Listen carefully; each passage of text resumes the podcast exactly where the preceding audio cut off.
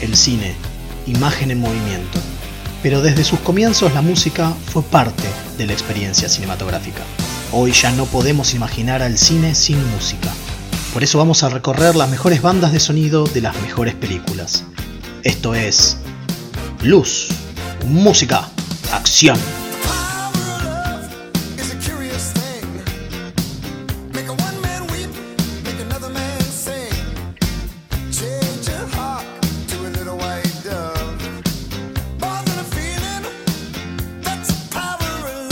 Buenas tardes a todos, bienvenidos a una nueva emisión de Luz Música Acción, obviamente de cuarentena. No hace mucha diferencia con respecto a los programas anteriores, pero bueno, eh, siempre está, no está de más decirlo. Mi nombre es Mael, estoy acá con Kim. Hola, buenas tardes. Y hoy vamos a empezar con temas de una banda de sonido que la vez pasada, el, programa pasado medio tiramos abajo porque hablamos mal de las películas de Disney. Sí, acá de Marvel específicamente. De Marvel acá venimos a redimirnos. Porque sí, las tiramos abajo, pero tampoco es para tirarlas tanto. Sí, es cierto. Principalmente esta porque medio como que está basada en la banda de sonido, digo. Más allá de que es, que es distinta. Es una película de Marvel distinta. Sí, es la única que tiene tan pensada la banda de sonido, me parece. Entonces por eso es la que elegimos de todo el MCU. Y es Guardianes de la Galaxia del 2014. Del director James Gunn, escritores obviamente James Gunn y Nicole Perman con los actores que hasta tanto los actores, bueno, actores algunos los conocíamos, pero principalmente los personajes no los conocía nadie. Sí, sí. Dejemos en claro esto, el que decía que era fanático de Guardianes de la Galaxia en el 2014 era un mentiroso. Bueno, es como con Iron Man. No, pero Iron Man de última era conocido, era miembro de los Avengers. Digo, nadie conocía a Rocket Raccoon. Sí, sí, nadie. Nadie. conocía a Star-Lord. El que lo conocía era solamente porque había leído dos cómics que eran muy viejos o no tuvieron el éxito suficiente. O sea, Guardianes de la B.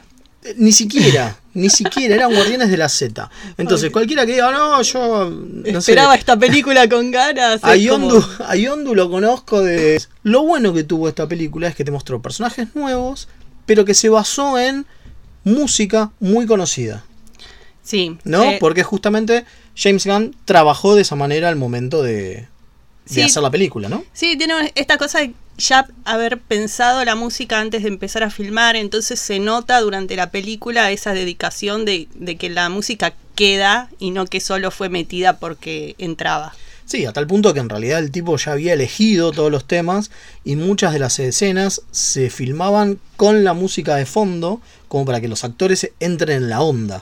Me imagino la escena de ellos dos, eh, en la escena medio romántica, ¿no? De, no, yo más No, yo más en cuando se están preparando para la batalla con Cherry Bomb. Ah, puede ser, eh, puede ser. Ya la vamos a escuchar, pero me lo reimagino que ya tenían con, con, eso de fondo como que entras en la mentalidad de vamos a explotar todo.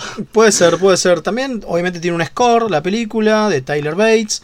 Y así como con la banda de sonido, o sea, con, con estas canciones que vamos a escuchar acá en el programa, eh, con la música original de Tyler Bates, Gunn hizo lo mismo. Sí, sí, también eh, le pidió que tuviera arreglos ya hechos antes, obviamente no todo, porque no podés tener todo el score de antes, aunque no lo usan tanto, pero ya lo tenía hecho ciertos arreglos como para ir pasándolos eh, durante las escenas para tener la vibra de qué música iba de fondo. Entonces es como que está pensada la música antes de la filmación. Está muy bueno eso. Y eso me parece que es algo que marca la película y es la diferencia de las otras del universo MCU, ¿no? Del, universo cinematográfico de Marvel. Sí, a mí me pasa que eh, las músicas en general son muy genéricas, excepto las, las que más te quedan, va por lo menos a mí, son las de Avengers, la de Thor y esta. Sí, pero digo, vos estás hablando del score en general. Del score y de la música. Yo hablo de la música en general, creo que la, la, única que tiene tan pensada la música es Iron Man 1, pero que no es del MCU Disney. Claro, Iron Man 1. Sí, igual es como hasta burdo, porque es como. Sí, sí, sí.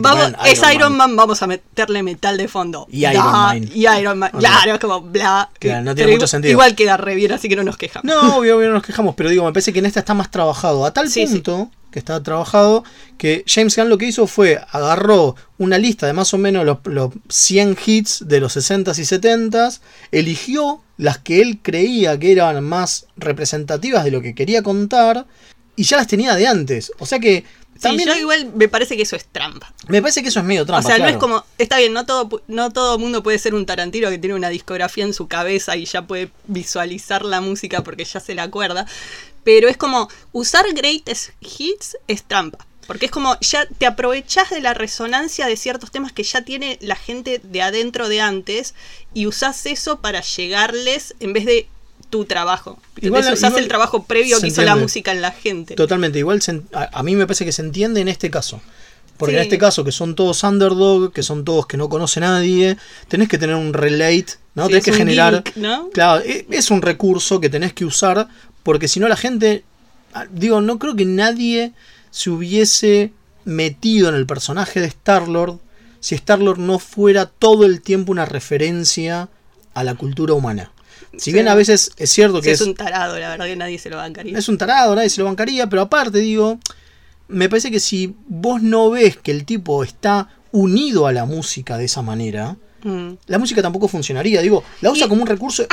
Es digo, la vibra emocional del personaje. Totalmente. Porque vos ves que el personaje es un insufrible tarado que no sirve para nada, pero ves la fragilidad de él en la música, en el apego que tiene a lo que perdió. Entonces, eso es, es verdad, te hace eh, conectarte emocionalmente con Star-Lord, ese, esa pérdida que él tiene a través de la música. Y, y como la música es algo que a vos ya te resuena, pues son temas que ya te resuenan, no son temas originales que nadie conoce, me parece que ahí funciona. Digo, como recurso, ¿eh? estoy dando Sí, como sí, recurso. sí, está, está bien usado. Recurso válido. Después digo, que sea choto o no choto es otra cosa. No, No, a mí me, bueno, me pareció eso, como que el ir a Greatest Hits es tomar el camino fácil, pero lo hizo bien y el- la verdad que no agarró cualquier Greatest Hit. Los temas encajan en la... o sea, se nota que hay una búsqueda temática en la elección de los temas. Sí, Entonces y aparte, hay que reconocerle en- el y en las escenas, salvo algunos, la mayoría tiene una representación de por qué está ahí, digamos. Sí, ahora lo vamos a hablar vamos a cuando hablar vamos cuando- escuchando cada uno. Exacto. Pero también es cierto que después, cuando, por ejemplo, eh, la banda de sonido, el soundtrack de Guardians of the Galaxy quedó primero en los charts de venta y es medio una trampa. ¿no? y Porque- sí, claro, tenés un disco hecho de Greatest Hits, obvio que va a ser un Greatest Hit el disco, digamos. Sí, exacto. Bueno, no dijimos los actores, pero creo que ya todos los conocen. Digo, Sí. Marvel y Disney se encargan de eso. Si esto no es una cosa oscura e independiente que sacamos No, de la No, nada. definitivamente. Pero cuando James Gunn le han preguntado varias veces en qué se basó, digo, si había un, un pequeño basado en. No, ¿Con qué se inspiró de la ciencia ficción de la para ciencia hacer ficción. la película? Ahí está, ahí sí fui- encontramos algo un poco más oscuro que a nosotros nos gusta, pero que no creo que la mayoría de la gente lo conozca, que también se entiende en el personaje de Star-Lord. Y en, ¿No? y en el hecho de usar gente como Groot y como Rocket eh, como personajes principales. me Totalmente. Eh, La cosa de tener estos monstruos CGI-escos que no son personas como parte del cast y hacértelos ver humanos, va, o sea, que hacer que te puedas conectar con ellos y que no sean solo una cosa que, grotesca que anda dando vueltas por ahí, creo que lo sacó de la inspiración esta que él tuvo, que es Farscape. Una serie de 1999, una serie de Jim Henson. Sí, que No, eran con todos muy- partes de los personajes eran directamente marionetas y vos aún así podías relacionarte con ellos, entonces se nota esa conexión. Totalmente. Y la idea, me parece que donde más está la cuestión y la conexión más allá de eso es con esta relación en que es un humano suelto en un mundo totalmente ¿no? Claro, que no- desconocido. que no aunque él no está tan perdido como el de Farscape. El de Farscape acaba de llegar, es como nos imaginaríamos que estaría él de chico De de, pendejo, repente cuando claro. lo raptaron. Es como. Claro, cuando es se lo lleva. Bueno, es como si fuera el personaje de Farscape, pero 20 años en el futuro, cuando ya se aclimató a la cultura alienígena. Claro, es cierto, es cierto. Pero sí también es cierto que ese personaje hace referencias todo el tiempo a, cu- a cuestiones de la cultura humana Que nadie le entendía. que nadie le entiende. si era restarlo en eso, si, eh, eso de de repente decir como en tal película de tal cosa y que lo miren como de qué mierda me estás hablando. Bueno, lo loco es que acá en la, en la película, a diferencia que con, con Crichton, con el, el personaje de Farscape, en Farscape todos se le quedan mirando como diciendo, no entiendo a qué te referís. claro, deja de decir pavadas. Deja- deja chavo. de- o, o deja de hacer referencias que posta no se entienden porque si querés comunicarte conmigo no lo estás logrando. Me parece que acá en la película En eso falla. en eso falla porque todo el tiempo Star-Lord está haciendo cosas de, de- de la televisión o de música o, o de, no sé, la cultura popular de la Tierra y nadie le dice, nadie lo frena. Es como que lo toman como un es- par de veces que sí, pero es como que no hay esa pausa necesaria de. Como, me estás hablando en alienígena, chabón. Claro, es como que venga Groot y te diga Groot, porque es lo mismo. Claro, a Groot sí se le quedan todos que no lo entienden, Claro. porque claramente Bueno, no lo entienden. Salvo Rocket, que es el único que lo entiende. Claro. Pero- Bueno, pero es parte de. Ahí es una parte donde me pareció que faltó cuidado. ¿Te acordás que yo te decía con el idioma? Sí. Eh, los personajes alienígenas todo el tiempo usan modismos y slang muy yankee contemporáneo. sí, totalmente. Muy yankee contemporáneo. Y es como, ¿por qué no me inventas palabras en alienígenas para suplantar ese asshole? Claro, ¿No? por ejemplo. sí. Como, qué sé yo, porque se, se siente falso, se siente como este personaje no diría eso. Claro. Está bien, yo entiendo que, bueno, seguro que tienen traductores y nosotros estamos escuchando la traducción del tema, pero en otras series nos han inventado palabras para meternos Sí. en el medio, para darnos cuenta de que estamos en un lugar alienígena, que no hablan igual que nosotros. Y acá faltó eso, porque en- más con los Nova, que encima se ven igual que nosotros. Claro, Entonces se son pierden, humanos. son Claro. humanos y hablan como humanos y es como... Eh, trabajame un poco más la cultura alienígena. Bueno, estamos pidiendo demasiado. Estamos pidiendo Disney, demasiado. Ya Marvel, sé que ¿no? pido demasiado, Por eso, pero bueno, bueno. quedémonos Sí. en que con, la, con respecto a la música, laburaron bien. Sí, sí, sí, la Bien. rompieron y es lo que nos importa acá, así que Así estamos hilando fino, me parece. Exactamente. Y vamos a empezar con una gran canción. Sí, I'm sí. Not in Love, escrita por Eric Stewart y Graham Goldman. Porque vamos a empezar con tres. Sí, vamos a empezar con tres canciones. Después viene Come and Get Your Love de Loli Vegas, eh, interpretada por Redbone. Y después Go All the Way de Eric Carmen por los, Rap, los Rapberries. Eh, así que bueno, vamos con estas cancioncitas, ¿te parece? Sí, sí, y después volvemos y hablamos un poco.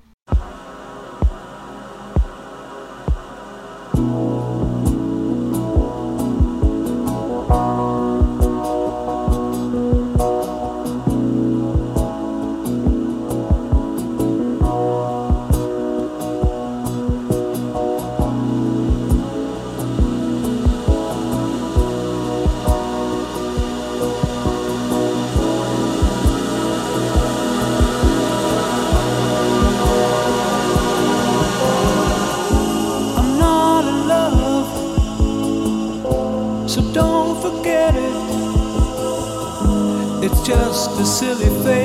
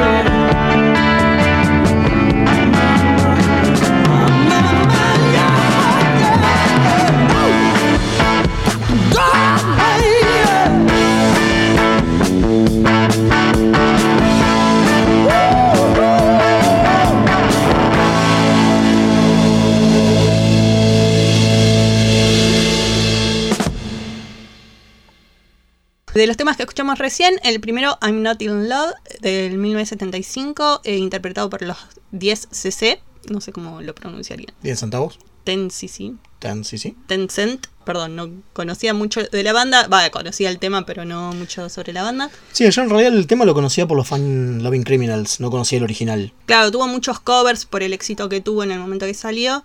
Entonces, seguro cada uno tiene la versión que más le gusta, el tema Sí, sí. este, ¿no? Perdón por no conocer el original del 75. Soy Igual un es- pibe de los 90, es lo que hay. Está muy bueno, es interesante la forma en que usa eh, los vocales y los sonidos esos del principio. Era muy innovador para el momento y fue parte de lo que lo hizo interesante al tema. Tiene una historia interesante, las letras, ¿no? De cómo se inspiró para escribirlas. El, Eric Stewart. Eric- claro. Sí que él eh, la escribió pensando en la novia, porque la novia le pedía todo el tiempo de por qué no le decía que la quería, ¿no? ¿Por qué no le decía I love you? Claro, porque nunca le decía. Y él le decía, lo que pasa es que él pensaba que estaba establecido, porque con todas las cosas que él hacía por ella, con todos los detalles, con todos los mimos, con todo el, vivir juntos, él pensaba que estaba tácito y que no hacía falta decirlo todo el tiempo y que decirlo todo el tiempo como que le quitaba significado. Entonces él no se lo decía. Entonces escribió esta canción como para decirle eso, no, no te voy a decir que te quiero, pero quiero todas estas cosas de vos. Lo cual es raro, porque cuando yo escucho el tema no veo eso. ¿Vos qué opinás? El mensaje, por lo menos que llega, es todo lo contrario. Claro, yo siempre lo vi como un tipo que está en negación, de que no quiere admitirse a sí mismo de que Claro. está enamorado de ella. Como que no quiere dar el brazo a torcer de hacer. O sea, no quiere que ella sepa que está Mm. enamorado, porque es una cuestión más de mm, orgullo, me parece, ¿no? Claro. I'm not in love. So don't forget So don't forget it, claro. No, no, no te olvides que no. Entonces es loco eso de que a mí por lo menos me transmitió algo no exacto lo que quería el Sí, originalmente el arte, el ¿no? Como dijimos. Sí, el es arte. subjetivo, ¿no? Totalmente. Bueno, a mí Bueno, me- y vos, y vos la conocés de otro lado. Claro, yo siempre que la escucho pienso en el primer capítulo de la serie Franklin en Bash. Una serie vieja de Sí, abogados. De abogados que no la vi, o sea, es una serie horrible, la dejé, no, no, la, no vi más de la primera temporada, pero bueno, está Malcolm McDowell que la rompe, entonces... Pero bueno, en el primer capítulo el personaje principal está muy triste porque la mina lo dejó y se la pasa tocando este tema solo con la guitarra. Entonces quedó de ahí. Me re quedó el tema, así que bueno, esa cosa de cómo la música se te pega cuando está bien usada, ¿no? Totalmente, totalmente. Bueno, después vino Come and Get Your Love del 74, que es re loco porque los Redbone son una banda que son todos nativos americanos, como le dicen allá a los indios. Sí, sí, es re loco. Pueblos originarios. Pueblos originarios. Pueblos originarios eh, haciendo rock eh, Sí, sí. setentoso. Sí. Está muy bueno ve- mirar, verlos tocar en los videos si quieren buscarse alguno. Sí, eh, lo que tiene es que es el único hit que tuvo. Sí, es el único ¿no? hit que tuvo, es por lo que se los recuerda.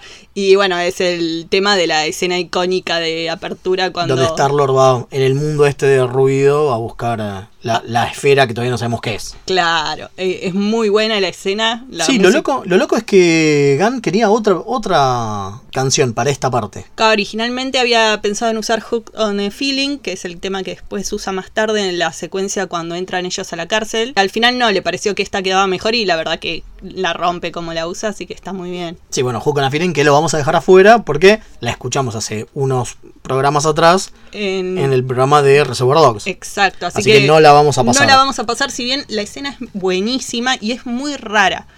Es muy rara la escena, ¿no? Porque el usar un tema que es tan tipo alegre Sí. o upbeat, ¿no? Sí, sí, sí, sí. Y en una escena que es espantosa, si vos la... Es algo que tiene mucho esta película, ¿no? Es una disonancia entre lo espantoso que está pasando y la comedia y las risas que te hace sacar. Me parece que eso fue lo que cambió el universo Marvel. Digo, gracias a esta película, el Marvel Universe está todo el tiempo, cuando te muestra una, una escena que es medio heavy, medio profunda, al toque Rompiéndotela con humor. te la rompen con humor. Sí, no sé si lo cambió para mejor. No, no, estoy diciendo que lo cambió. Sí. Definitivamente para mí no es para mejor. Claro, o sea, porque en esta película es como que lo usa a propósito como un recurso él, y después en el resto de las películas lo empezaron a usar porque sí, porque funciona, porque la gente se ríe, pero es como, Sí, sí, deja de romperme el drama, chabón, déjame sufrir un poco Sí, con los. Puedo sufrir tranquilamente. No hace falta que me, me digas, no, no, mira, acá te mando un chistecito para que sea más tranquilo. Claro. Eh, me parece que justamente justamente Hook on a Feeling, cuando estás entrando a la, A la cárcel. cárcel, que encima no solamente los despojan de todo, ¿no? los bañan en, pe- en pelotas. Sí, a mí me se queda- Ve, se ve a, a Rocket. Esa es la peor parte, cuando Claro. él lo ve a Raccoon desvestirse y que está todo maltratado y destruido, el Y que pobre tiene bicho, todos y que él lo mira con esa cara de mierda, cómo sufrió esta persona. Y mientras tanto está y mientras sonando. tanto está sonando este tema y vos decís, ¿qué mierda me estás haciendo? ¿Qué Es carajo me estás queriendo decir? Sí, es como sí. Muy loco porque es- pasa toda la película esto. Sí, es muy, muy loco. raro. Y después está Go All the Way del 72, que es una canción que tiene un gran principio. Después es medio chotona, lo habrán Sí, escuchado. no está mal, pero es como que cambia mucho, ¿no? Es como Sí, empieza muy con ese. eh, me encanta el principio, el riff Sí. del principio es es buenísimo. Que es, sí, después se la escucha muy Pero muy poquito de fondo y corta el tema porque lo llama Yondu por el teléfono, pero es- se lo escucha cuando él se está yendo con la nave después de agarrar la esfera y cuando aparece la chica con la remera que se había olvidado que estaba en la nave. Que se había olvidado que estaba en la nave. Obviamente Go All the Way tiene unas letras, a ver, sugestivas. Sí, hablan de sexo. directamente. eh, por lo cual la historia cuenta que la, la prohibieron en BBC. Sí, Muy porque, porque era muy sugestiva era para el demasiado 72. subjetivo. parece. Para el 72, plena Sí. libertad sexual. Sí. Para el 72 le rajaron de la, de la BBC porque no querían pasarlo, porque por lo menos por el día. ¿no? En el día, a la noche quizás la pasaban, pero durante el día no la pasaban. Muy bueno, la verdad que muy bueno. Y bueno, y después vamos con otras canciones. Obviamente vamos con Escape, que es la canción de la piña colada, escrita y tocada por Robert Holmes. Después Moon Age Daydream de David Bowie. Después Fool Around and Fell in Love de Elvin Bishop, así que vamos con estas cancioncitas y ya volvemos.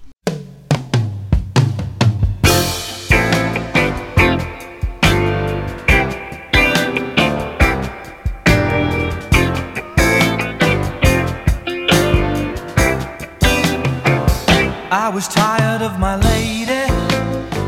We'd been together too long. Like a worn out recording of a favorite song. So while she lay there sleeping, I read the paper in bed.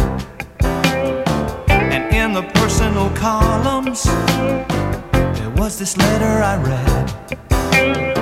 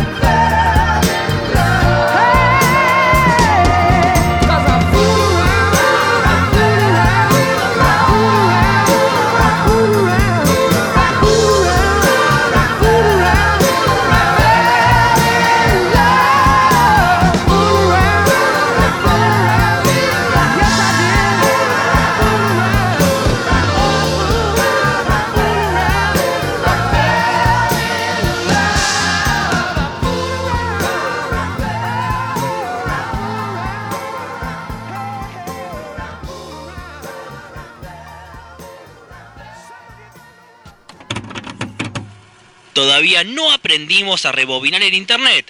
Mixtape Radio. Remeras rojas, remeras rojas, con esa facha donde van. Voy con rumbo a nuevos mundos y un vulcano me sigue atrás. Herr Huchner, Kach, Jasbach. Remeras Rojas, tu programa Treki. Escuchanos todos los lunes a las 21 horas por Mixtape Radio.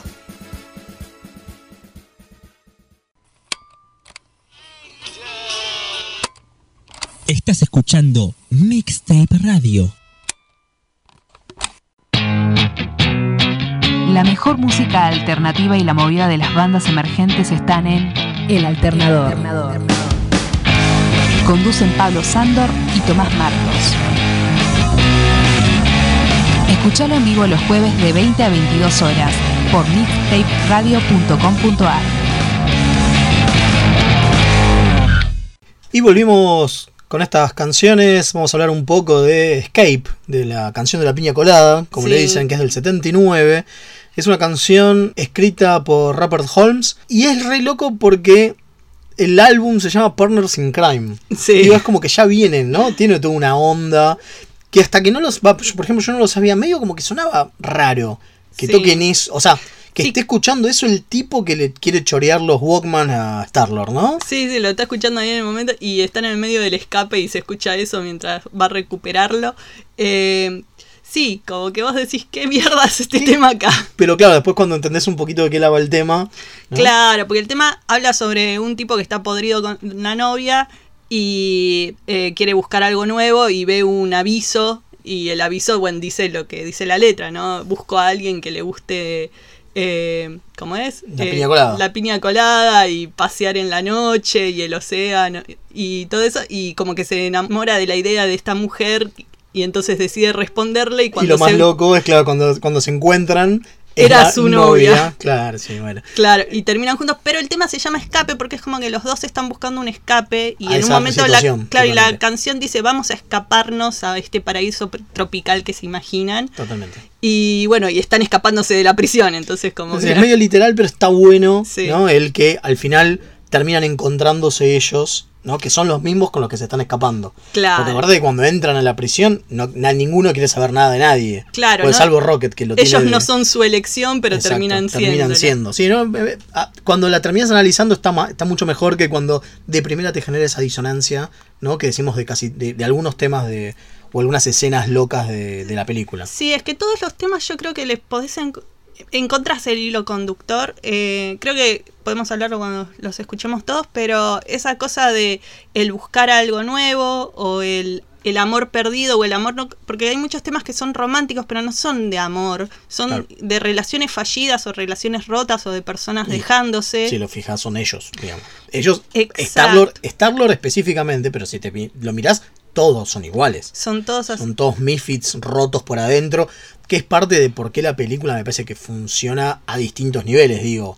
Son todos misfits rotos por adentro, tipos que están hechos pelota y que se encuentran con el que está al lado y vibran al, al mismo son, ¿no? gente que necesita familia Y que necesita familia, y que claro. se encuentran en ellos entonces Sí, y a mí también me parece raro pensándolo, tiene una doble lectura, porque tiene la lectura de lo que es para ellos la- el disco este, porque recordemos que esto es el cassette que le grabó la madre a Star-Lord.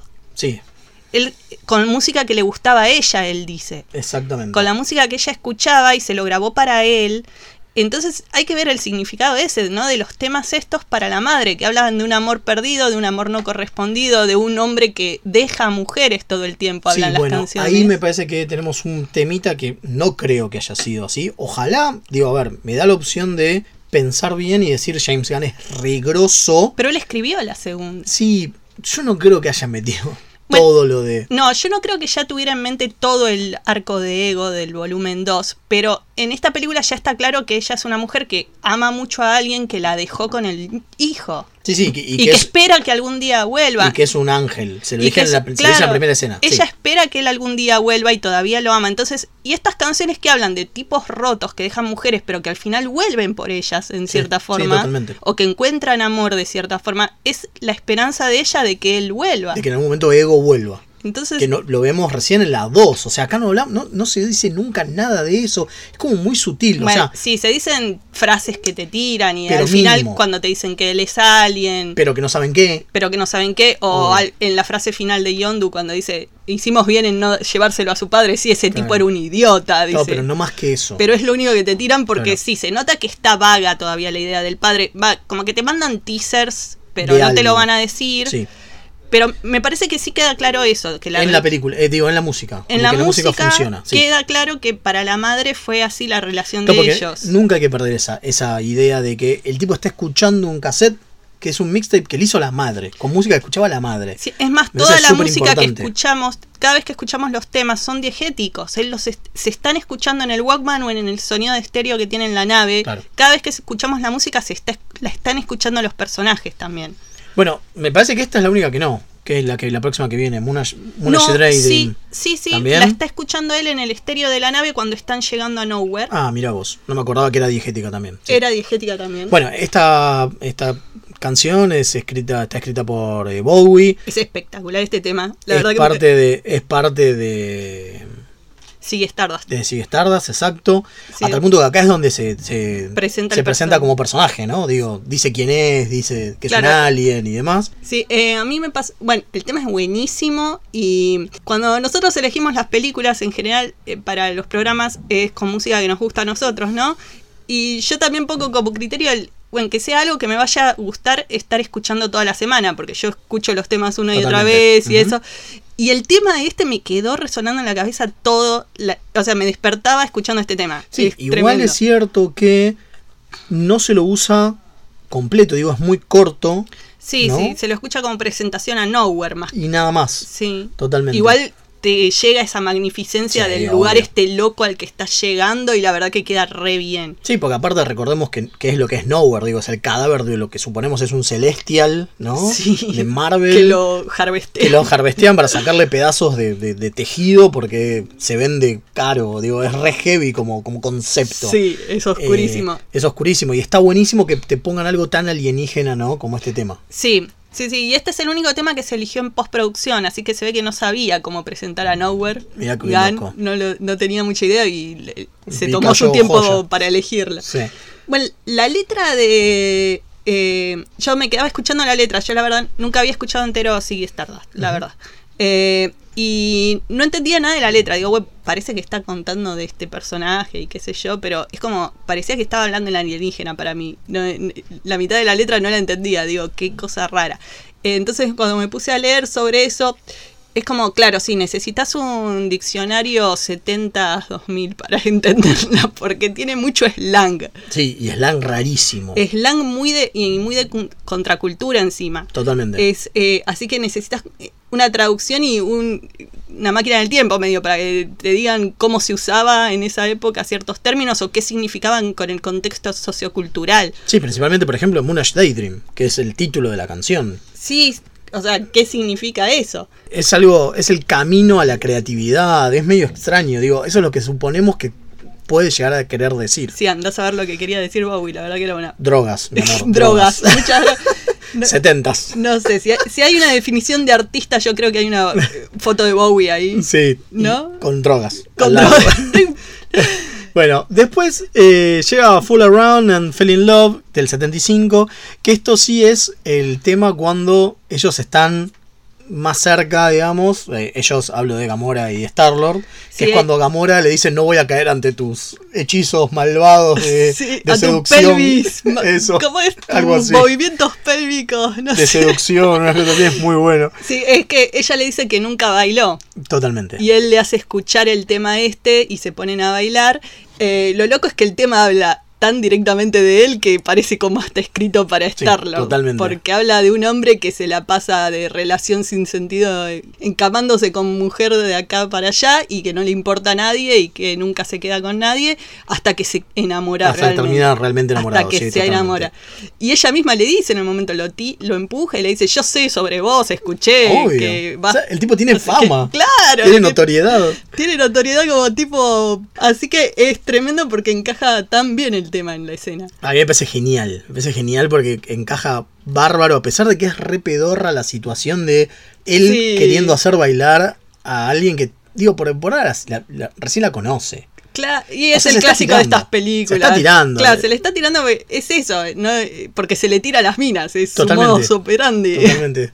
Este, bueno, vamos con las otras canciones. Ahora vamos con cuatro. Vamos con Cherry Bomb de Kim Foley y obviamente John Jett. Sí, con Oh Child de Stan Vincent, interpretado por The Five Star Steps. Ain't No Mountain High Enough de Nick Ashford y Valerie Simpson, pero interpretados por Marvin Gaye, obviamente, y Tammy Tyrell. Sí, y I Want You Back de los Jackson 5. que, bueno, ya vamos a hablar de ellos porque es muy importante, me parece, el porqué de la inclusión de esto. Así que vamos con estas canciones y ya volvemos.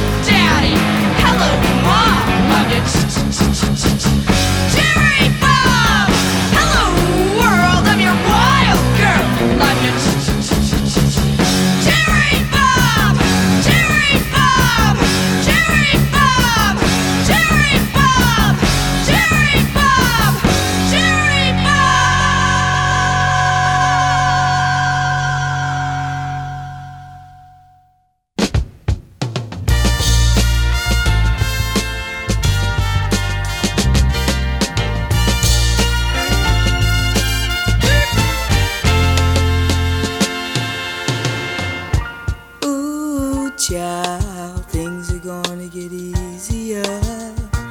Ooh, child, things will get brighter. Ooh, child, things are gonna get easier. Ooh, child, things will get brighter. Someday, yeah, we'll put it together and we'll get it undone. Uh-huh. Someday, when you hit as much light.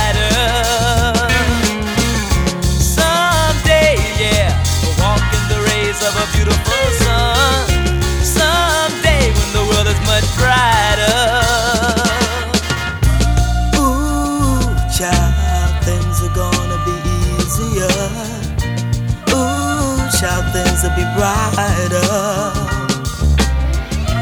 Ooh, child, things are gonna be easier. Ooh, child, things will be brighter. Someday, put it together and we'll get it under.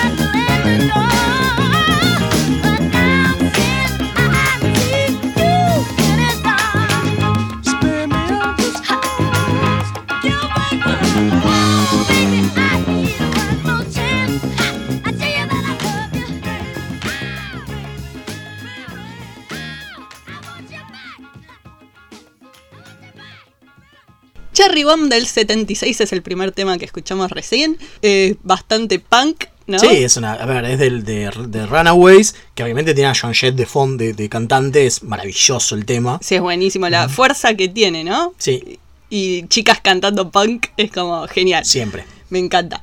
Eh, Lo loco es que lo hayan usado para ese momento eh, y que los tipos lo estén escuchando en el momento de la grabación.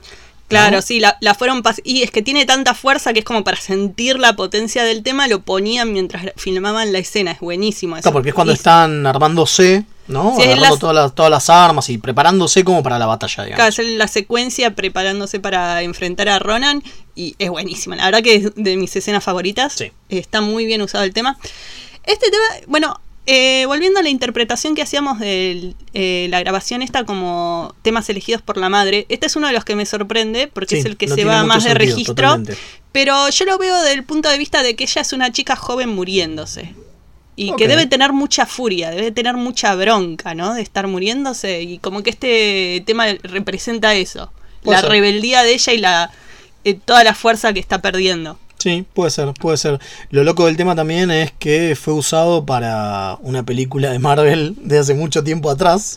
Sí, era, estuvo en Howard the Duck, lo cual tiene una conexión, Tiene una con, conexión con la escena película, final de la claro. película, así El- que es loco. En el 86 la usaron para como parte de la banda de sonido de Howard the Duck, una película realmente olvidable iba a decir, pero bueno, eran otros momentos. Sí, sí, qué bizarro que bizarra. existiera eso, ¿no? Es bizarra que exista Howard Duck en general, Sí, digo, sí, en los sí. cómics también. Es bizarro que lo trajeran para Es la bizarro escena final de esta película. Es bizarro que exista una película del 86 con Howard Duck y es bizarro que lo traigan al final. Lo cual, bueno, tiene toda una historia porque también este film, o sea, perdón, eh, Guardianes de la Galaxia, lo estrenaron 28 años después, justo 28 años después del estreno de Howard the Duck. Sí, o sea, el- la misma fecha, el mismo día, ¿eh? El mismo día. 28 años después, el mismo día que no sabemos si es una coincidencia extraña o si lo hicieron a propósito. Esta gente es muy loca. Es con- muy loca, sí. Y lo que querían hacer, o sea, el por qué metieron a Howard the Duck en la, en la escena final, la escena post créditos, fue una idea de Fred Raskin. eh, Kevin Feige le- a Kevin Feige le encantó. Y James Gunn recuerda que haber pensado que estamos realmente del culo para hacer esto, digo, porque no tiene sentido alguno, pero lo vamos sí, a poner igual, estamos locos, ¿no? Sí, Eh, sí, la idea era que hubiera una escena que referenciara a la película que viniera después, que era Ultron, pero al final fueron que es lo con de siempre, digo, Claro. Todas las escenas, esta es la más descolgada de todas, si lo pensás. Sí, sí, no tiene Porque sentido. no tiene después sentido Howard dentro- no vuelve a aparecer. no tiene sentido en lo que es la saga de Thanos, ¿no? Que es lo que se viene, o, o, o la que aparte no es lo que se viene, sino acá lo vemos por primera vez, dado vuelta, Habla. frente, habla, ¿no? Digo, no tiene sentido en lo que es la saga de Thanos, no tiene sentido en lo que es la idea de, esto es un- la última escena final, la escena post es un teaser de la película que viene, nada, la nada misma, y es tremendo. Es de, estamos locos y nos gusta hacer bromas que nadie va a entender. Y metemos a Howard de aquí. ¿Quién iba a entender? Sí, Porque más allá de los locos nosotros que nos gustan estas cosas, el mainstream no nadie entendió que hacía ese pato ahí. Que era un pato aparte, Sí, sí, porque sí. era un pato que le gusta ¿Por qué tomar estaba Donald de repente en el... Donald tomando whisky. Sí, sí, ¿qué es esto? ¿Qué carajo es esto? Bueno, eh, la voz de, de- de Howard es Seth Green. Sí, Seth Green, que lo- la mayoría lo conoce por ser la voz en inglés del hijo de padre de familia, pero para los O de am- Robo Chicken. o de Robot Chicken, pero para los amantes del Widowverse siempre será nuestro Oz. De Buffy, obvio. Y también eh, otro, otro cameíto, por lo menos en voz, eh, lo hace Ale- eh, Alexis Denisov, que es la voz del, del Minion de Thanos, ese que termina reventando Ronan. Ronan, sí, sí, que ya había aparecido en Avengers. Sí, totalmente. Bueno, Eh, después tenemos un par de cameos más de gente dando vueltas por ahí como alienígenas. Eh, del Widowverse también tenemos a Nathan Fillion, que hablamos de él en, en el especial de Doctor Horrible que hicimos, eh, que es un alien que anda por ahí que Groot lo agarra y lo tira por... Sí, lo- es el que agarra de la nariz. Se agarra de la nariz y lo, lo tira. Después el mismo Taylor Bates, el compositor, aparece como uno de, los de los Ravagers. Sí, un piloto. Y Rob Zombie aparece. Qué loco es. Rarísimo. ¿Qué hace Rob Zombie de repente ahí en el set? También como uno de esos aliens que anda dando vueltas. Sí, en realidad eh, lo que cuenta es que aparece en todas las películas de James Gunn. Ah, mira, por eso estaba ahí. Es por eso que estaba. A sí, James sí, Gunn sí. le gusta usar a James Rob Gunn le gusta usar a Rob Zombie, me encanta. Sí. Pero bueno, va- vamos a. Ahora sí, Oh Child de 1970. Sí, en la película lo escuchamos solo cantado por Star Lord. No lo es el, en realidad, es, bueno, es el Se único que escucha no de escucha. fondo, pero en realidad está cantado por él. Sí, y ese cuando él está tratando de distraer a, a Ronan, Exactamente. que se pone a cantar y le Y dice, ¿qué estás haciendo? Carajo, estás Ay, haciendo- esa escena Bueno, es tan ¿ves? demente. Ahí tenés la cuestión de. Es un momento recontra tenso porque Ronan está a punto de reventar todo el planeta Sí, y a sí. toda la gente y Están todos to- caídos, la nave está destruida en pedazos No alrededor manera- de ellos, no la, la manera de- casa de él. toda- Es su casa Totalmente. y hasta ves los cachos del estéreo donde ves los escucha de, la ves los música. cachos de Groot. Los cachos de Groot por Groot, todos está, lados. Groot se acaba de morir. Rocket tiene una, pla- una, una, eh, ramita. Tipo, este, recontra tenso. Y de repente Star-Lord se pone a cantar Oh Child. Es Y bailando. Y Es- bailándola. Es rarísimo. Es la cosa más bizarra que he visto. Sí, y que se entiende en la cara de Ronan también. de Sí, sí, ¿Qué es carajo como, me estás "What the haciendo? fuck?". Es como el tipo dice, pará, ¿qué pasó acá? Me cambiaron de película. Claro, bueno, es lo que pensamos todos los- lo cuando que- lo vemos, obvio.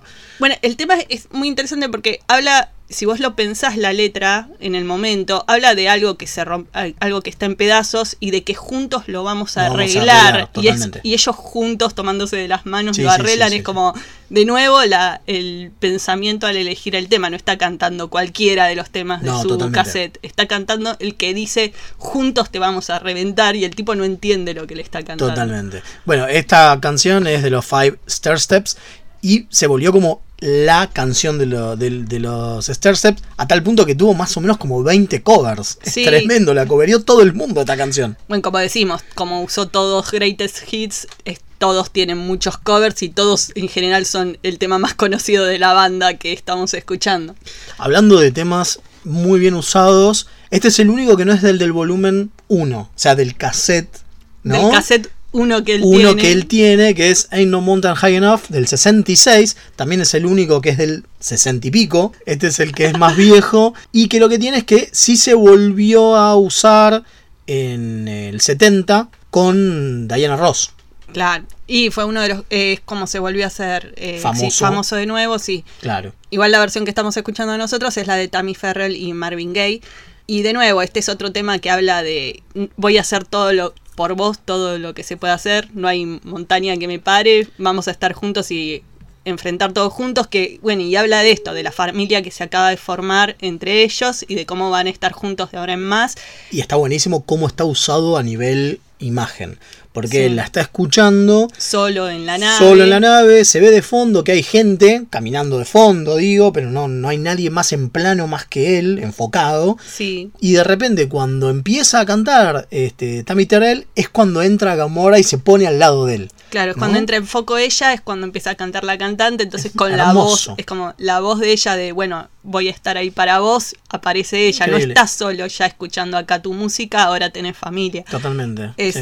Es esa cosa, de nuevo, es lo durante toda la película, viéndola ahora de nuevo, analizándola, me pasa eso de cómo hay tanto sentimiento por abajo y está aplacado, como que lo oscurece el humor. Sí, sí, la comedia, totalmente. Es como que la com- tiene una capa de comedia encima de todo personajes con mucho dolor. Son los personajes más torturados que vemos hasta ahora en Del el MCU, Marvel. definitivamente. Sí, es- o sea, nunca vimos personajes tan hechos pelota. O sea, siempre tenemos huérfanos, gente que sufre, qué sé yo. Pero estos son los más hechos pelota de todos. Sí, siempre, me parece que siempre está, por ejemplo, eh, la bruja escarlata, ¿no? Siempre está Sí. Wanda. Pero- Pero, ¿qué pasa? O siempre está el mismo Visión. Pero no son todos en la película. Acá son todos. Porque está el mismo Yondu. Está roto. Incluso Wanda y Visión siempre estuvieron como un paso atrás. Visión no sé si es tan torturado tampoco. Eh. Y Wanda siempre estuvo como muy en el background. Ahora la van a traer más a principal, pero siempre estuvo Bueno, muy de Ultron- fondo. y pero no, en Ultron se le muere el hermano. Sí, pero es como que no te importa porque son semi-antagonistas Ah, y vos no te importa lo que les sí, pasa. Totalmente. En- los principales son los otros y los otros, y si bien la, por ejemplo, Black Widow te la muestran como que tiene un pasado torturado, es como que, bueno, hoy día ya lo superó y... Bueno, el mismo Banner. Sí, o El sea, mismo hasta Banner los con esto de estoy siempre enojado y ya Sí. está, te, co- te cortaron todo lo que Pero es es como que no sentís del- el dolor de ellos. Total- totalmente. En cambio, acá sí te muestran a personajes sufriendo. Y aparte, como te digo, son todos los que están sufriendo. Sí, O todo. si lo pensás, son absolutamente todos los que sufren. Porque Todos hasta Nebula está sufriendo. Sí, sí, todo el Y es una villana. Y, no, y el arco de Nebula en, en Endgame es Bueno, espectacular. todavía no llegamos a eso. pero, pero es como que te muestran ese principio. Es parte de la cosa de haber construido durante tantas películas la historia que el arco de Nebula se hace mucho más interesante. Sí. Porque acá es como una villana súper patética en cierto sentido. O sea, ves el dolor de ella, pero pero, al como final es. no. Cuando se corta la mano y cae, te das cuenta que no. que- o sea, que también está rota. Sí, ¿no? sí, Me es- parece maravilloso eso. Entonces es muy loco eso, esa cosa de aplacar con humor todo el dolor que hay ahí. No sé si eso es lo que no sabía si era una elección del director o es una imposición de la cadena porque eso si no era inmi- inmirable para familias y chicos. No te lo van a decir nunca.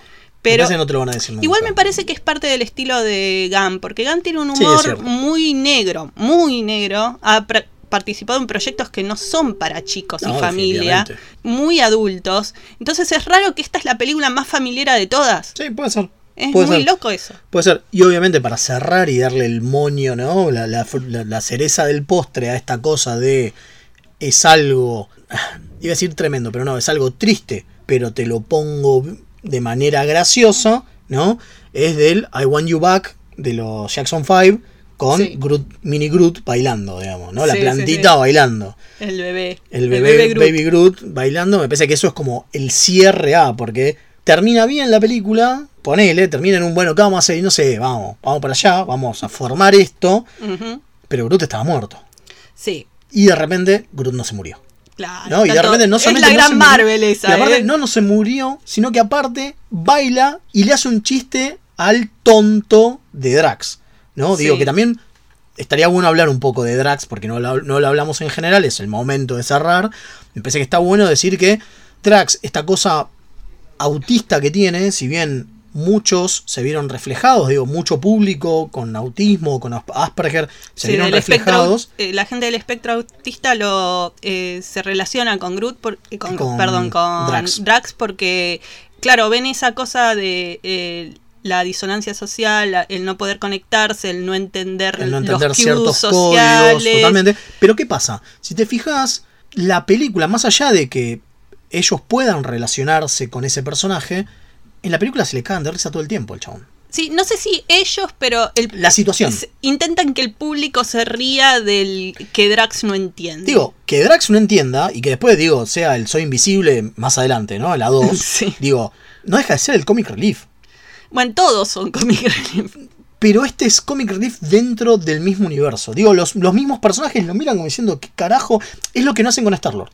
Mm, ¿No? Lo que no hacen con Star-Lord, decirle, flaco, estás hablando estupideces. sí. ¿no? Al chabón lo miran, a Drax lo miran como diciendo, es un idiota. Se, se lo dicen específicamente. Gamora lo dice muchas veces, es un idiota. Pero no es un ¿no? Bueno, eso es a lo que voy. Claro, entonces es raro que la gente eh, se haya sentido identificada, pero al mismo tiempo los están insultando de cierta forma. A eso ¿no? voy, es raro, ¿no? Es un mensaje Es- extraño. es un mensaje extraño. Pero bueno, es el tema de, del no tener representación, ¿no? Claro, vos ves encontraron la repre- única Cuando vos es ves representación, por lo menos sentís que no sos invisible. Claro. Ese, esa cosa de, de reconocen que existimos, entonces bueno. Sí, pero bueno, qué sé yo. Obviamente, como decimos, lo terminan con eh, I Want You Back de los eh, Jackson 5, un tema del 69 que fue tocado por primera vez por la banda. Obviamente la banda, cuando hablamos de los Jackson 5, si nadie la conoce, es Los Hermanos Jackson, donde sale Michael y donde salen todos sus hermanos, Exacto. que Cuando- la voz principal era el pendejito Michael eh, Jackson con 9 años. Sí, sí, un nene. La verdad era raro. Bueno, una cosa que decís es que era muy raro escuchar a un nene cantando el tema este con Totalmente. letras que hablan así de. Es una persona que quiere que le den una segunda oportunidad porque la cagó en una relación. relación, sí. Entonces es raro que el nene esté cantando eso, pero bueno. Igual es un temazo y los 5 sí. son una banda del recontracarajo.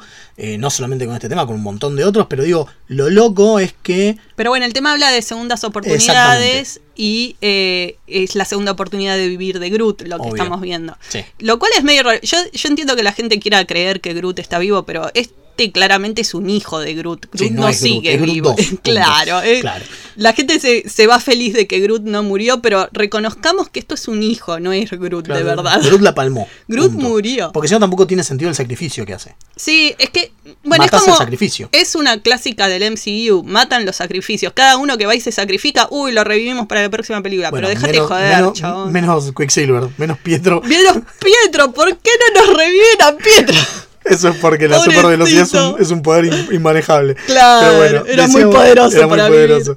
Y Eh, era mejor el de el de los X-Men. Claro, sí, totalmente. Eh, como decíamos, eh, lo interesante que tiene a When You Back es que lo tocaron en el 69 por primera vez en el, en el programa de Diana Ross y después en el programa de Ed Sullivan. Claro, Así es como se. Es como empezaban a presentarse, claro, como se presentan los, los Jackson 5 y es su hit, digamos, es el, el primero que, que revienta. Y lo más grosso que tiene es que el CGI que usaron para hacer al Baby Groot bailando es el mismo James Gunn bailando. Porque el chon le encanta y es su favorito, es su favorito tema de los, de los Jackson 5. Sí, es más, lo mete por eso al tema, lo eligió él especialmente porque es su tema favorito y se ve que lo estaba bailando y lo filmaron y con eso hicieron. Y con eso hicieron el CGI. Es muy rarísimo. loco. Es rarísimo. Bueno, a pesar de que hace unos programas le echamos porquería al Marvel Universe, Sí, es como, a ver, esta es como. hay niveles de lecturas y niveles y obviamente, como decíamos en el programa pasado, las películas son buenas, o sea, son divertidas, son entretenidas y esta la verdad que es una de las más extrañas. Sí, la que rompió el molde. A tal punto que hizo un molde nuevo. Sí, y rompió al universo de DC también. Y también Nos rompió el- Totalmente. ¿Por qué nos Totalmente. trajo Suicide Squad? Totalmente. Este, bueno, esto fue Guardianes de la Galaxia, volumen 1. Obviamente vamos a hacer la 2 en algún momento. Sí, seguramente. Seguramente. Eh, Eh, disfrutamos mucho la banda sonida disfrutamos esta. mucho banda de sonido y disfrutamos mucho volverla a ver. A mí, me- eh, yo hacía Sí. rato no la veía de nuevo. Sí, sí, Analizándola me parece mucho más interesante. Sí, sí, cuando le encontrás todas estas cosas. Le encontrás como capas. Claro, tiene, por lo menos tiene capas para ver más allá del chiste fácil. Sí, sí, sí. Bueno, ¿y la semana que viene qué tenemos? Porque bueno, esto, todo esto fue 70s. Sí, hoy tuvimos un camino por los 70s, eh, la próxima se merecen los 80s, ¿no? Entonces vamos, sí, entonces vamos a ir con una película que tiene muy buena música. Vamos a dejarlo así. Una película Sí, que tiene muy no buena música. también, No envejeció reconozco, también, pero pero la lo- música es genial. La música es genial y obviamente es de nuestro nuevo ídolo Giorgio Moroder. Sí, Vamos a hablar de el Flash dios del- Dance. Nada más ni nada menos que Flash Dance, así que quédense para la semana que viene. Sí, así que bueno, sigan cuidándose, quédense en casa, muchachos. Y acá los esperamos con más música. Nos vemos.